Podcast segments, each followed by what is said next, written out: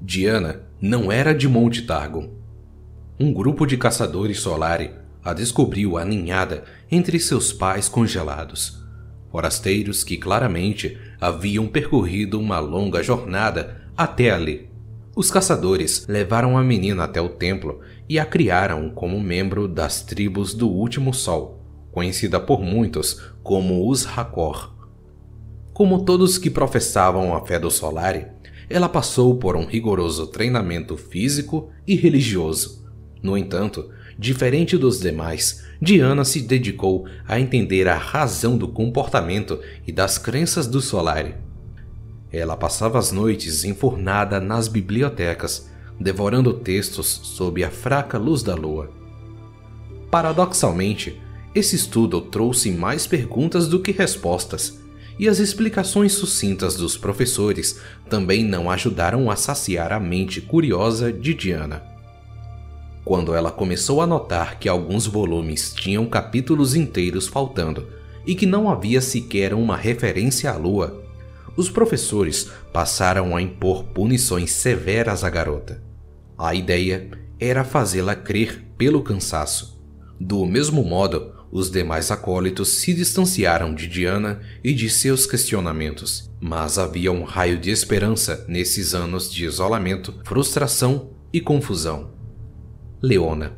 Como ela era a mais devota entre os colegas de Diana, elas costumavam travar debates intensos.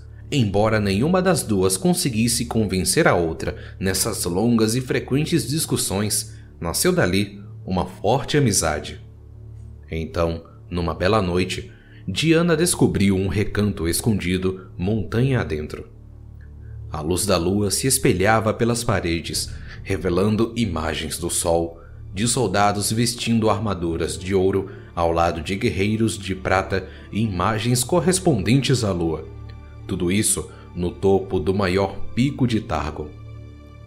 Encantada, Diana correu para mostrar essa mensagem esclarecedora a Leona o Sol e a Lua não eram inimigos. Leona não reagiu muito bem. Insistiu para que Diana tirasse essa heresia da cabeça, alertando-a quanto às punições que sofreria se expressasse tais pensamentos aos demais. Diana nunca havia visto sua amiga, que já era bem austera, falar de um jeito tão sério. Ela foi tomada pela frustração. Diana conseguira esgotar o conhecimento do Solari, mas nem mesmo Leona demonstrava se impor com essa nova descoberta. O que os Solari estavam escondendo? Cada vez mais, Diana se convencia de que só havia um lugar onde ela poderia encontrar as respostas: o topo do Monte Targon. Escalar aquele monte foi algo que testou cada milímetro do seu ser.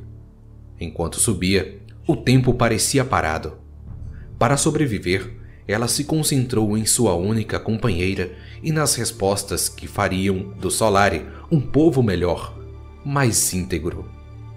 O pico do monte a saudou com a lua mais cheia e iluminada que ela já vira. Arrebatada por um instante, ela logo viu uma coluna de luz da lua caindo sobre seu corpo. Uma presença tomou conta dela mostrando vislumbres do passado e de outra religião dos Hakor, chamada Lunari. Diana concluiu que essa presença só podia pertencer a um dos lendários aspectos, e que ela fora escolhida como receptáculo dessa força. Quando a luz se dissipou, ela recobrou a consciência.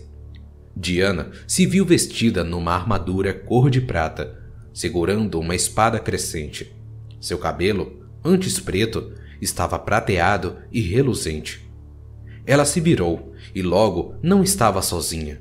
Leona estava ao seu lado, também trajando uma armadura, só que dourada. A amiga também trazia em suas mãos uma espada e um escudo, extremamente radiantes. Diana não conseguiu conter a felicidade de ter compartilhado essa revelação com sua amiga, mas Leona só queria voltar para o Solari. Diana implorou para que ela não fizesse. O que mais queria na vida era que as duas encarassem um novo futuro juntas. Mas Leona se negou. E essa divergência logo virou uma batalha descomunal, com toda a luz da lua e todo o fogo do sol. Temendo ceder totalmente seu ser ao poder do aspecto, Diana resolveu, enfim, deixar o topo da montanha. Mas, tendo confirmado suas suspeitas, agora tinha mais certeza do que nunca de que estivera certa em questionar os ensinamentos do Solari. Era hora de confrontá-los e apontar seus erros. Passando pelos guardas dos Haurak, Diana entrou de repente nas câmaras dos altos sacerdotes. Eles ouviam, cada vez mais horrorizados, ela contando o que havia aprendido sobre os Lunari. E então, eles a denunciaram por heresia, blasfêmia e por adorar falsos deuses. A raiva tomou conta de Diana, ampliada pelo aspecto que trazia dentro de si. Ela cedeu às emoções criando uma terrível explosão de luz da lua. Atônita, ela fugiu do templo, deixando para trás um rastro de morte. Agora, movida pelas visões semi-esquecidas e vislumbres de um conhecimento ancestral, Diana se agarra às únicas verdades das quais tem certeza. Os Lunari e o Solari não precisam ser inimigos, e há um propósito maior para ela do que ser apenas um acólito do Solari em Monte Tarco.